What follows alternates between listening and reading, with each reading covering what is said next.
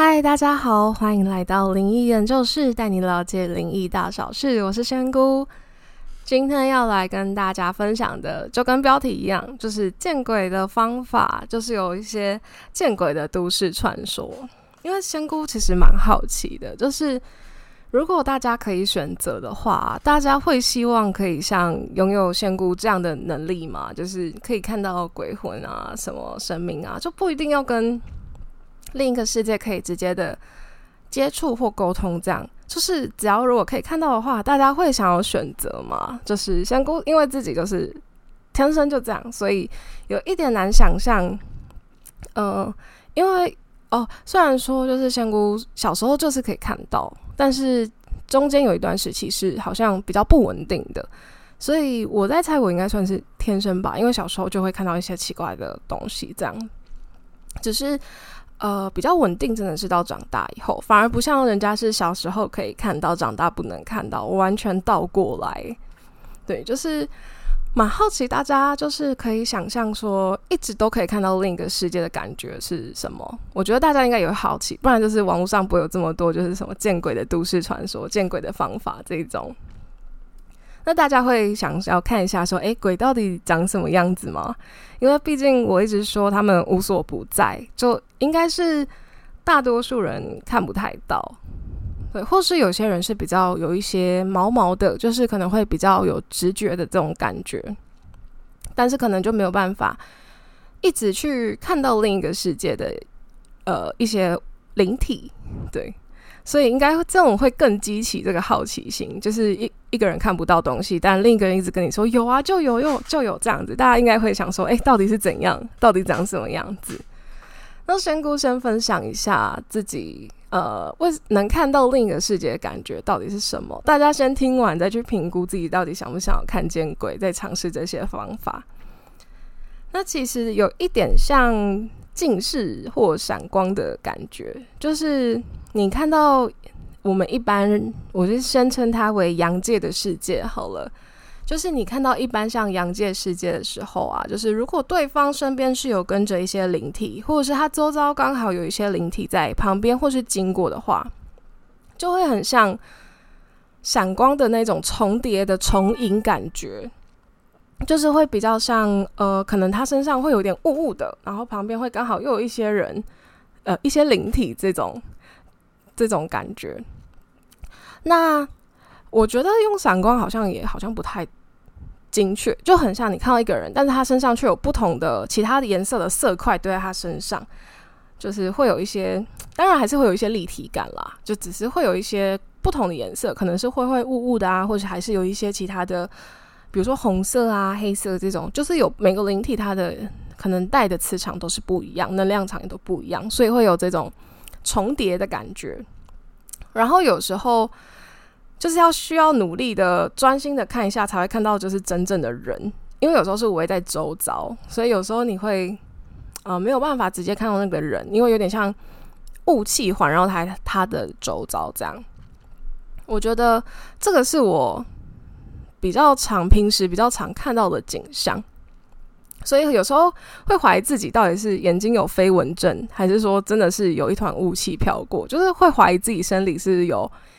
一些疾病吗？就是刚开始就是这么稳定可以看到的时候，还是会有一点吓到，或是我可能会盯着一个人一直看很久，可能会让那个人觉得怪怪。但其实我不是故意的，我也不是在看他。对，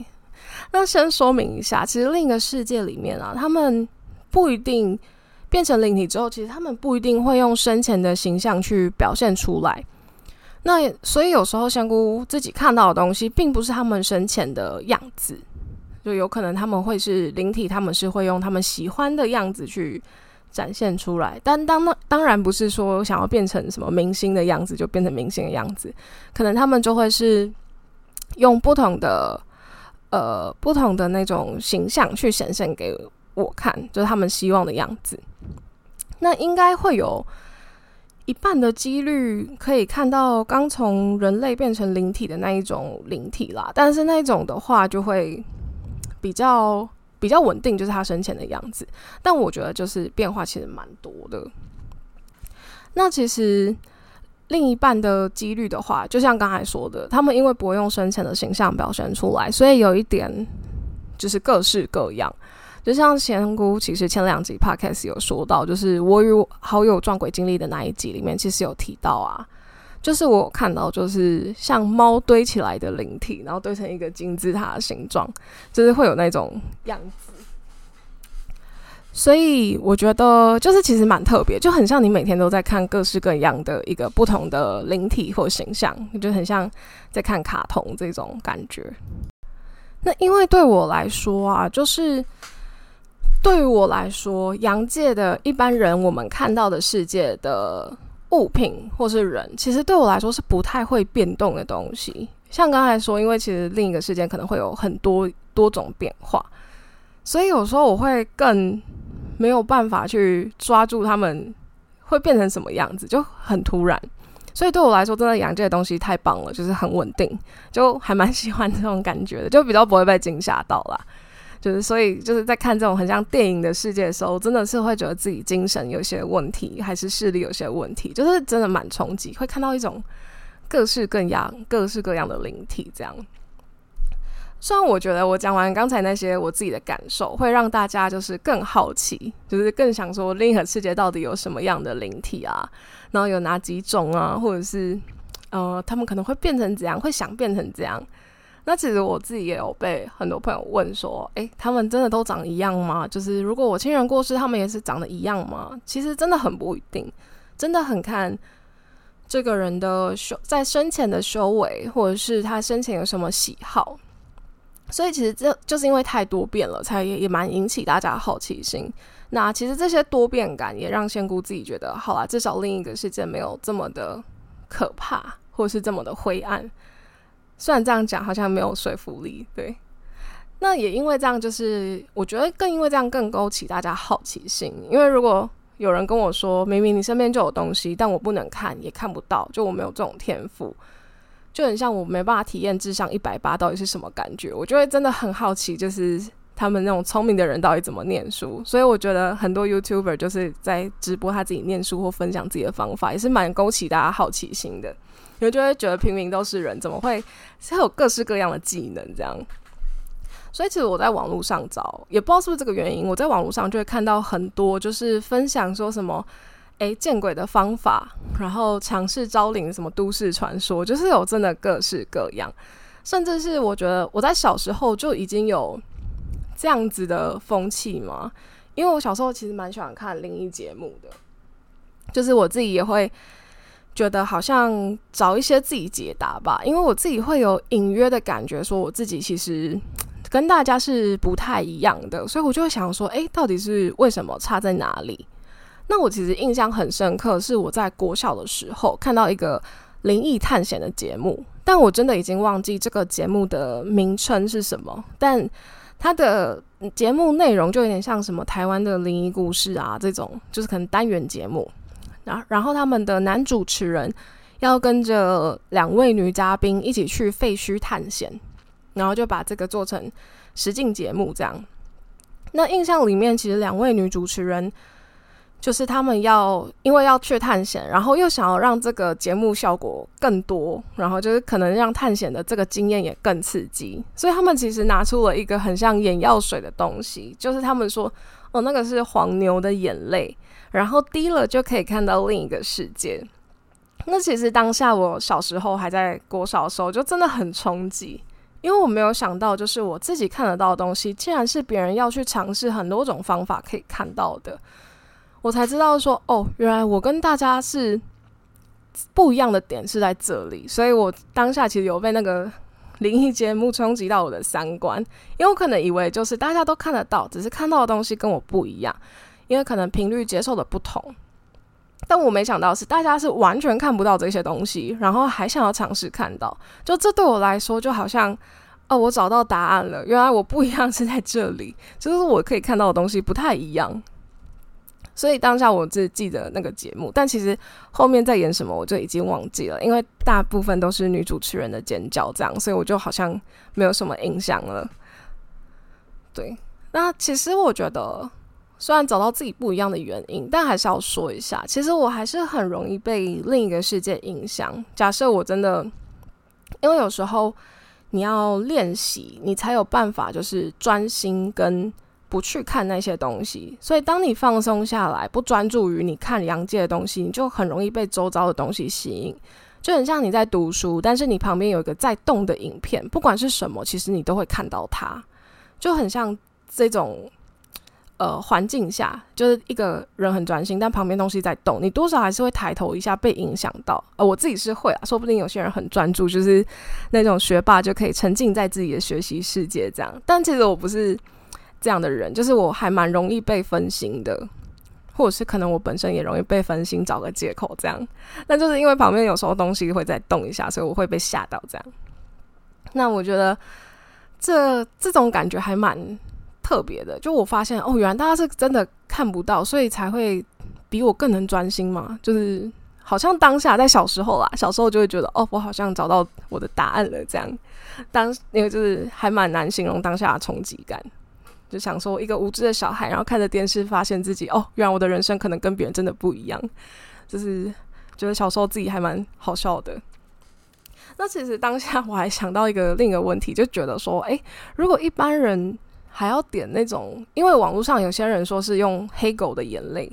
还有黄牛的眼泪，就是有一些好像灵体灵性比较高，或者是比较有灵性的一些动物的眼泪滴在自己的人类的眼睛上，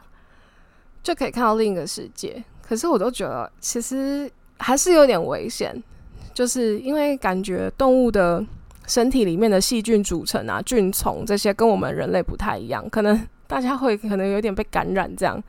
因为细菌不同嘛，所以比较容易不没有它的免疫力，这样，所以我觉得其实蛮危险的，就就有点像我今天想要分享的见鬼方法，就我觉得危险在不同地方啦，就是像点这种眼泪，可能是呃物理上是现实上，就是你的可能真的会被感染，那另一个世界来说，就是说不定你会太冲击，然后太被吓到。所以反而你效果过了之后，你就怕东怕西的，就是觉得什么都很可怕，哪里都有这样，说不定也有这种后遗症，就像看完鬼片这样。所以我觉得其实尝试见鬼的方法，其实是对自己来说是危险的，尤其是对平常没有看到，就是看不到，而且也不习惯看到的人，应该心理冲击会真的蛮大的。但是我今天还是想要分享一下啦，就是我今天在网络上搜集到一些大家说。呃，见鬼的方法，那我会从几率比较低的见鬼方式开始说，然后说到几率比较高的见鬼方式。那也我也会解释一下为什么这些方法是可以成功的去见到另一个世界。那我今天就会从低到高，然后跟大家说明。那我们开始今天的第一个第一个见鬼方法。那我觉得它的成功率是低的。那就是在半夜的时候洗头或梳头发。那其实，在半夜的时候洗头或者是梳头发，然后或者对着镜，而且要对着镜子，然后一直洗，一直梳头发，这样就是在传闻里面，在这个方法的在传都市传说里，就是要自己一个人，然后把灯关掉，或是把灯调的比较暗，然后在半夜十二点的时候开始梳头发或是洗头发，对着镜子哦。就是要做这些行为，你就可能可以见到另一个世界的某些灵体。那其实有一点像上一集仙姑分享的万圣节的都市传说，就是要对着镜子去削苹果皮。其实我觉得我会把它排在见鬼成功率低的，真的是有两个原因。因为第一个是这件事情其实没有很强烈的去发起一。发起一个邀请的感觉，就我不是强烈的，像是我玩通灵版，然后要去见到另一个世界，或者是想要跟你沟通，就我没有发出我强烈的意愿，所以在这种没有强烈意图下，然后另一个世界比较多是用意念在沟通的，所以这件事情不算是广邀，广邀就是大家呃另一个世界灵体来跟我聊天啊什么的，所以其实不太会引起一些注意啦。而且这件事情，第二个原因就是这件事情是没有不尊重灵体的行为，就这件事情不算是灵体，顶多算是召唤，不会是不尊重、激怒他们。所以不太会像是激起他们愤怒的情绪，所以他会想要对你做出一些反应或回馈。那就是像刚才说的，都是在万圣节那一个也有类似的都市传说，好像中西方都有一些，就是你对着镜子，然后去做一些事情，你就可以看到另一个世界的灵体这样。那也有因为就是这个，我觉得最重要的就是它的原理是因为有镜子，镜子这个东西作为媒介，那镜子反射出来的能量其实是它吸收到的能量。就是因为它毕竟是反射我们现实生活嘛，那它可能也不只有吸收到你自己本身的能量，也包含了一些你可能看不到的、肉眼看不到的。但是它因为它的物体是它可以去吸收到的，这个镜子这个物品是可以吸收到而反射出来，所以有时候它其实是跟另一个世界也是有一点连接的。所以你对着镜子去做一些呃邀请招灵的这个行为是比较容易。接触到另一个世界的，就是他，你有一个媒介的感觉，又像你可能拨电话这个这个行为是比较有几率的。但其实我觉得现代人的作息来说，就是你要在十二点前洗好澡、洗好头，其实我觉得有时候还蛮难的诶，就是比如说你可能加一下班，然后你再忙一下自己的事情，其实就已经十一点、十二点。那你还要赶快洗完睡觉，所以有时候还蛮容易错过的。而且大家如果周五的晚上跟朋友都有约，其实有时候还蛮容易超过十二点的。我觉得因为现在大家作息都比较晚啦，所以我觉得这比较难避免。但也刚好，它本身的呃，我们平常它本身的要求其实是，就是你要一直对着镜子，然后持续的做这件事情。所以我们平常可能就是赶快洗一洗，就赶快睡觉，这样就是没有很。直接的，就是一直对着它去做一些事情，所以我觉得它成功率其实真的算是比较低的，就我把它排在今天的四个方法里面最低的。而且还有一个原因，刚才仙姑没有讲到的，就是它没有一个指定性，它没有一个指向，就是通常你去想要见鬼的邀请。像是国外有几年前，就是还蛮流行有一个血腥玛丽的招灵游戏，就是你要对着镜子一直喊那个血腥玛丽这样这个这种咒语，那就会比较容易，就是有遇到，因为它是有指定特定我想要见到某一种灵体，某一某一位吗？某一类型的灵体这样，就是你有指向指定的。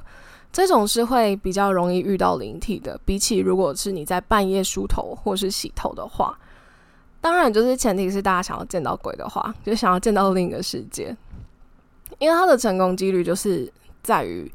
你有透过镜子这个媒介，就是去做一些邀请的一个行为，那这样就是比较容易遇到。那你如果又有指定你要见到什么灵体的话，其实又。又可以更增加成功率，不然你没指定的灵体的话，就很像你在拿着麦克风，然后在一群不认识的人面前，然后一直讲话，然后一直做一些行为。那其实，呃，灯光又要调的暗暗的，然后又要一直洗头梳头，说不定其实另一个世界的灵体真的也会被你吓到。我我觉得啦，因为毕竟再说一次，真的灵体就真的是大家也是人类变成的，所以大部分的灵体啦都是人类变成的。我觉得，呃，通常有些人做这个行为，假设你不小心经过，好，你也会被吓到吧？而且你会看一下，想说，诶，这是我的同类吗？还是不是？就是会多少看一下，对。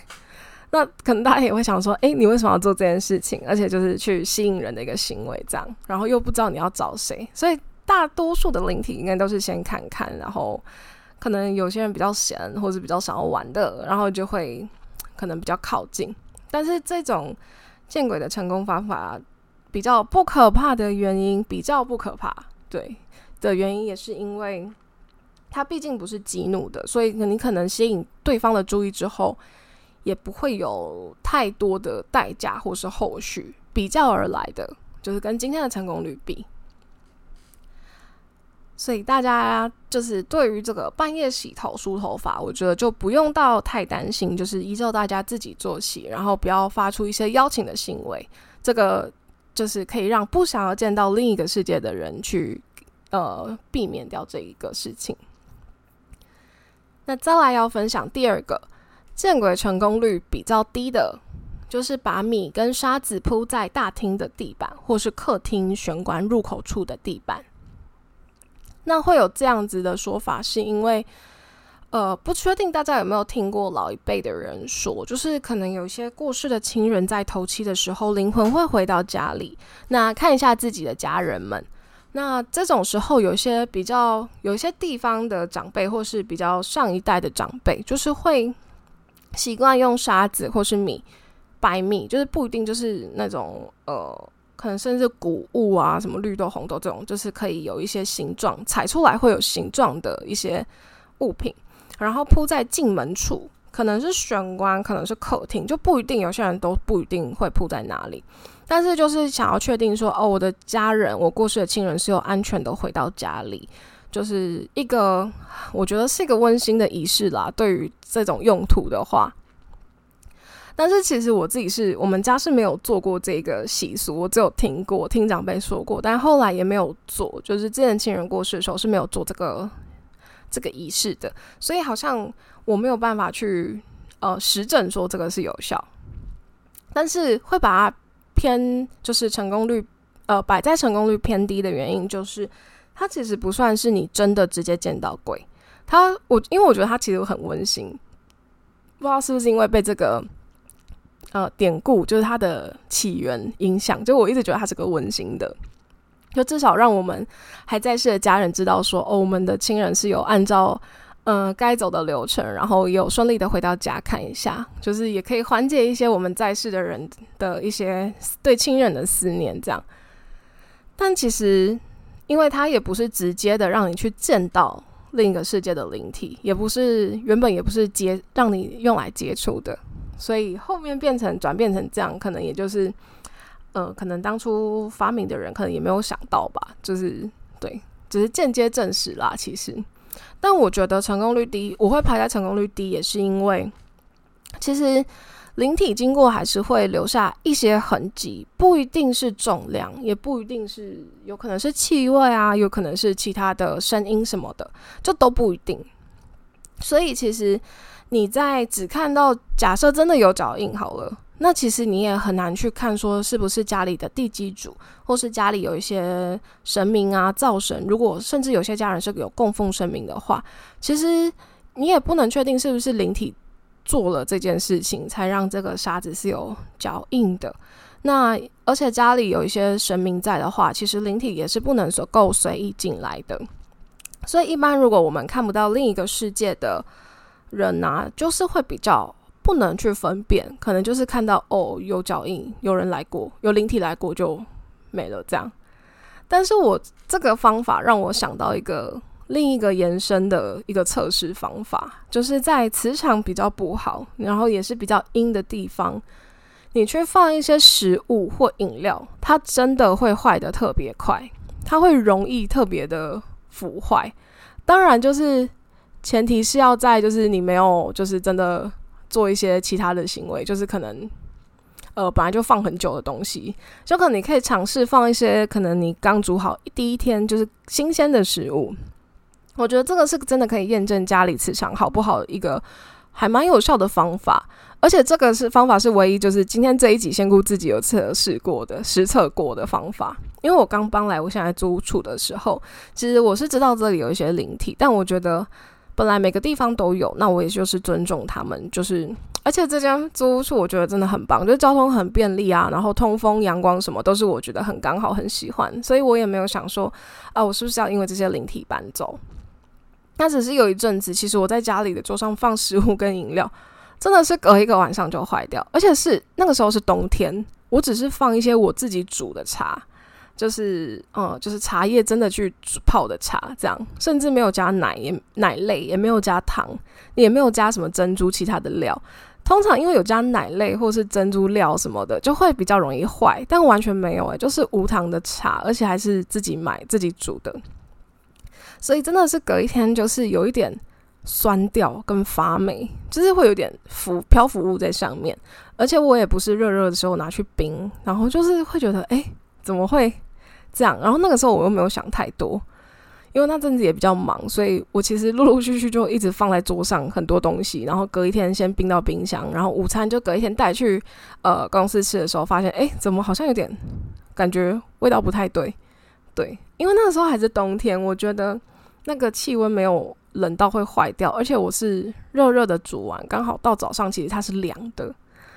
所以我自己觉得这个方法其实是还。自己先估这个测试过，觉得还蛮有效，去测试自己家里磁场好不好，或是有没有一些灵体数量可能比较多。虽然这样的测试方法跟刚才分享的铺米啊、沙子的方法很像，它其实是间接的，它不是让大家直接亲眼见证，所以算是一个间接验证的方式啦。所以我今天也是把它放在一个比较呃排名比较低的成功率，倒数第二名。那再来要分享的是第三个见鬼方法，就是凌晨的时候，你要唱一些呃跟灵异相关的歌曲，或是灵异相关的童谣，就是儿歌这样。可能有一些是影射的这种影射灵异相关的歌曲。那会在凌晨这种时间唱歌，就很像我之前也有在鬼月禁忌的那两题那两集有提到。就其实你在半夜的时候去一些阴气比较重的地方，比如说荒凉的空地，然后潮湿的厕所或是废墟等等，你做一些特别想要见鬼或招鬼的方式，尤其是唱一些跟他们呃世界比较接近的歌，或者是做一些跟他们比较呃呃接近的事情，比如说烧纸钱什么的，或者是你跟呃就是讲一些跟死亡比较相关的话题，其实这种都是一种刻意的去邀请。毕竟，你平常可能就不会突然，除非你是跟朋友突然在聊天聊到这个话题，但也不会特别去到一些比较阴的地方，可能就是空地啊什么这种就比较难。所以就是他会认定，他们会认定说，哦，你想要邀请我做这些事情，想要跟我互动，所以他就会真的去想要去跟你有些接触，就让你知道他们在这样。那加上就是阴气比较重的地方，通常都是比较人烟比较稀少一点。那人烟稀少的时候，他们的活动力就比较旺盛，所以其实还蛮高几率会见到的。就至少会有一些像是网络上看到的什么灵动现象这样。那如果呃你是唱歌啊这种比较娱乐性质的，其实他们也会觉得哇，有人来唱歌给我听，就是比较想要跟你们互动这种感觉。就毕竟我们有时候。呃，路上听到人家唱歌也会留下来听一下，觉得诶好像还蛮好听的这种，就很像另一种街头艺人吧，就是会有点像这种感觉。所以这个就是有点像邀请或是吸引他们的注意，那他们就会蛮高几率的，就是可以跟着你哦，或者是一直听着你唱歌，他们觉得很有趣，是娱乐性的，所以他们就以轻松的心态就跟着你这样。那当然，如果他们觉得你有趣的话，他们就有比较高的几率可能会跟着你，因为他会觉得你是个有趣的人，就是大家都应该会比较想跟有趣的人相处，就是可能会，而且如果万一你唱歌又好听的话，哇，就是应该还蛮容易吸引到的。但是当然不会，这种他跟着你的几率不是说非常高啦，但但是就是会，就是会可能跟着你一阵子。然后看着你，观察你一下。那如果真的有到长期跟着你的话，其实还是会多少影响自己的运势或是健康啦。就是多少对自己的运势还是会影响，因为毕竟我们人是有频率的。然后我们身边周遭的物品只有。多少都有，只是强跟弱而已。那比如说像水晶啊，或是玉什么，就这种就频率就比较，它自己的本身能量是比较强，所以你会当你佩戴的时候，你要跟它去磨合。那如果你身边是灵体的话，你变成你要去磨合掉你自己人的阳气，然后去变成跟它的阴气，就是去呃。折中调节就是你会变成你，比如说你气场比较高，他气场比较低，那你们相处久，就是你们会拉到一个平衡点，所以变成你的气场降低了，他气场升高了，就是会应用这种运用这种间接的，然后慢慢隐性的去影响你，所以多少还是会影响到自己的运势或健康啦。但是后续呃会不会更长期的，其实更长期的跟着你，其实这个是不一定的哦。因为你不是说惹到惹怒他们啦，我觉得如果不是惹怒的话，其实嗯，他们也不会太长期的跟着你。如果大家真的尝试了，不小心做了这个行为的话，那大家可以就是去宫庙里面走走，就自己信任的宗教，或是除了宫庙还有教堂什么，就是选你信任的地方，然后去走一走，就是转换一下你的能量磁场，就是让你可以稳定一点。因为他们。呃，可能会觉得你很有趣，然后跟着你，然后说不定有时候你还可以再唱歌给我听，或者是再找你帮忙，这样他们就觉得待在你身边是好玩的。那其实这个会有点几率问题，因为很看你在空地上，你不一定会遇到什么样类型的灵体，因为这个都不一定。就像你今天去到一个很多车很多人的车站，你也不知道你会遇到什么样的人，所以仙姑才会一直说。呃，灵体跟着你的代价是真的要看什么样的灵体跟着你。虽然我一直很模糊，好像说的很没有一个标准或是一个具体的情形，但可以想象一下，就是其实连每一个人的需求都不一样了。那其实灵体也是，就他们有时候会突然心血来潮，想要某一样东西，或是想要你帮他达成某一样愿望，所以他们才会更，嗯，更。呃，无法让仙姑去抓一个标准。有时候他们可能只想饿了，想要吃一些东西；有时候他们想要去请你做他没有完成的事情。对，所以呃，如果是在空地啊、人烟稀少的地方，如果灵体数量比较多的时候，其实有点难去说你被跟到的代价。但是总体总体最基本的就是会影响到你的运势或是健康，你可能会特别累，那你的运势可能会有一阵子。呃，有些人被跟之后是暴涨哦，就是运势超好，但是马上就会跌下来。然后有些人是慢慢的变差变差，然后就是差到人家会觉得真的是你要不要去拜拜那一种，就你做什么事都会不顺。这个是蛮平均，可能大家被跟都会有一点感觉的事情。没错，那我们今天要来最后一个最可怕的见鬼方法，就是仙姑自己看完。这些网络上的一些，当然我不是从头就是全部所有的搜寻的资料都看完，因为毕竟真的几十页、十几页，怎么还有摆的，所以我没有一个看完。但是我这个是看到这个方法，我马上就觉得，不管我今天分享几个方法，它应该都是我第一名了。就是目前为止啊，就是我那时候找到的。呃，今天把它摆在最后一集，就真的是成功成功率最高的见鬼方法。那其实这个成功率最高，其实是仙姑看完整个流程，整个游戏流程，跟我去看一些 YouTuber 尝试这个游戏所得来的。因为仙姑自己没有办法尝试这些东西，就是有点知法犯法，就是还故意这样，这样就是真的是白目。就是仙姑不太会做这些事情，毕竟我可能呃被骂程度可能比大家都高，因为毕竟知法犯法就是会更严重这样。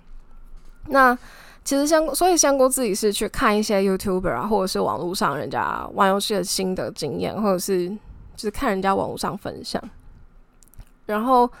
这个游戏其实有非常多翻版，就可能大家传来传去，然后加上每个地区其实宗教或者是习俗都还是有一些些差异，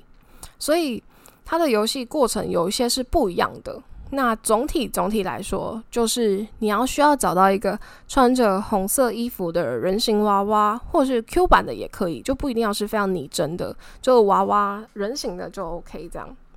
然后有些人是要呃拿着这个娃娃，然后割它，然后丢到浴缸，说找到你了，换你当鬼这种，然后你要躲起来，然后你就会听到一些奇怪的声响，或者是灵灵异的现象。那有些人是拿到这个红色衣服的人形娃娃之后，直接把它烧掉，就是就是都是做这些，就是要对娃娃做一些比较不尊重或者是极端的行为，然后去就吸引对方的吸引灵体们的注意。但因为这个游戏玩法有很多啦，所以。呃，香菇就是总结说，其实这个游戏就是你要对着这个娃娃，象征灵体的娃娃，然后去做出一些很激怒他的事情，然后再比如说再叫他玩个捉迷藏，再激怒一次，然后或者你烧掉他，你就跟他拿着他，然后你还要烧掉他，还要割他。其实我觉得多少有一点不礼貌，诶，就是我自己看完觉得哇。真的是还蛮想见鬼才会尝试做这些事情。虽然说不一定可以让你直接见到他、见到灵体，因为每个人真的频率不一样。有些东西就是你就是看得到，有些东西你就是看不到，就像呃，就有点像数学，就真的你就是会跟不会，就是你就是天，有时候真的是有一点天赋啦。虽然你可能事后要非常努力才可以弥补这样，但有些真的就像是，尤其是像是可以接触到另一个世界这种事情，就真的是我觉得比较多是天注定，所以变成说。就算你激怒他，你其实看不到跟着你的灵体，还是你激怒的灵体是谁？所以这件事情其实还蛮危险的。就是你不知道你惹怒的是一个平凡人，还是你惹怒一个黑道老大，就是你根本看不到，然后你就乱开枪。这种，所以仙姑为什么就是把它列在就是最高的排名？那我刚才会说激怒，其实是因为灵体通常多少会知道，就是你今天要玩这个游戏。那你拿着象征他们灵体的东西，比如说娃娃，然后还对他做这些事情。哦，其实像万圣节都市传说啊，也有提到，就是其实像南瓜灯有没有？就是它原本是用来指路的，就是呃原本的起源啦，是拿来指路。但其实我觉得它更符合，就是它其实是有点像类人形的东西。那洋娃娃这种也算是，就是它其实是有五官啊，有身体这种，就还蛮容易，就是来代表变成一个灵体的，就也会让灵体寄居，就是寄住在里面。因为其实灵体有时候想要跟呃阳界进行沟通，或者他真的有需求，或者他真的想要。跟我们一样，可能想要见人的方法吧，就是他们可能也有这种游戏，对他们也想要做这些事情的话，它其实就是会需要一个媒介，因为这种媒介是呃我们人界看得到的，我们一般人也可以接触的，一般完全没办法跟另一个世界有任何接触的，也可以实际上摸到，或是拿到，或是抱着一个娃娃，就是会有一个。媒介就像我们对镜子啊、对相机啊这种，他们我们会有个媒介。那对他们来说，娃娃其实是一个还蛮好的媒介，就是可能跟生前其实至少他是人，可能还会比较像一些，或是有些人想要变成什么样的人，他们其实寄居在里面，是他们可以很直接去反应，跟你说，就是就跟你说我有需求，这种就是可以直接沟通的一个媒介，就是对他们来说是比较轻松的啦。因为比起他们要跨越，就是我们之间的那种频率的话，他们可能有注定说，他们其实最多沟通到频频率到哪里，所以相对他们要花力气去隔着隔空去跟你说，那他不如就直接到一个物体里面，然后去操控这样子。那当然这些都是必须要就是有一些修为，或是有一些。练习才能达到的事情，他们也不是说哦，每个灵体都可以轻松的做任何事情，其实没有的，就大家也不用太担心，不是娃娃就一定要丢掉，就是大家不用太担心。今天做的比较是极端的情形啦。那但是最主要，因为他们有这个媒介，他们可以直接沟通，所以他们也会觉得这个像娃娃或是人形的娃娃，也会觉得是代表他们自己的，而且。你又很明显的在玩游戏的人，又很明显就是故意就是说，啊，我要找你当鬼，然后就是又去帮你割你啊，又去烧你什么。如果换成是人，有些人拿着我的照片在我旁边，然后就是要烧要割我，应该也会蛮生气的，就是会还比较容易被激起那个不开心的情绪啦，就是会觉得不不太会被尊重，因为通常要做这些事情，会比较像是你跟他真的有仇，或者是你真的够讨厌他，然后。今天如果跟在你旁边的灵体就莫名其妙想说我也没有惹你，然后你就要一直这样，还叫我跟你玩捉迷藏，他们应该会觉得还蛮傻眼的，就是就会有点生气。那所以我觉得今天这件事情，就是除了洋娃娃本身本来就是呃一些灵体比较容易寄居的地方之外，就是你做这些烧啊、割啊，或是。跟他玩捉迷藏这种，可能有一些是真的直接邀请，而且在激怒他的，就会有一点嘲讽的意味在。所以我今天真的是把它排到最高，就是今天第一名，就是见鬼成功率真的很高。我觉得还蛮有机会，就是灵体会真的直接来跟你，就是让你很明确的知道他在，就即使你可能你的频率真的就是没办法看到他本体。但是它可能就会让你知道它真的在这样，就移动一些物品或是声音什么的。我觉得这个方法是呃成功率最高的。好了，那其实今天分享了这四个呃灵异的，就是可以见到另一个世界的见鬼方法。那其实仙姑自己觉得，嗯，多少天注定说我们能看到什么样的东西，那我们也可以。就是可能就代表着我们需要练习的东西不一样，就我们的功课不同不同，就我们自己要调试的心态啊，要完成的课题、克服的困难，其实都不一样。而且就是就是人的频率真的都每个人也不一样哦，就是不是代表说我们人就是在一个大家都一定一样的频率，但其实没有，就我们可能只是在一个范围，所以有些人可以接到比较广的，有些人可以接到比较。呃，宽比较窄的，就是只有限于阳界。那有些人是真的只有看到神明，有些人也真的只能看到鬼，就大家频率都不同。所以我觉得这也是为什么有点天注定，就是你要学的东西不一样。那我觉得，呃，其实我原本想要表达，就会很像说，呃，其实我们都有该完成的。所以其实有些你可能不应该看到的东西，就是就不一定要去看它。但是我觉得讲完之后，大家可能又会更好奇，就是有一部分人应该会更好奇，想说哇，那我今天也一定要尝试一个见鬼率最高的，那就是其实也不一定啦。那其实我自己香菇是不会太干涉大家自由，就是大家想要干嘛，就真的就是去尝试，就呃自己开心蛮重要。但是我自己是觉得，就大家安全也蛮重要的，就可能呃近期你有比较重大的事情啊，工作比较重要的时候，你就尽量不要去尝试了。对，但是，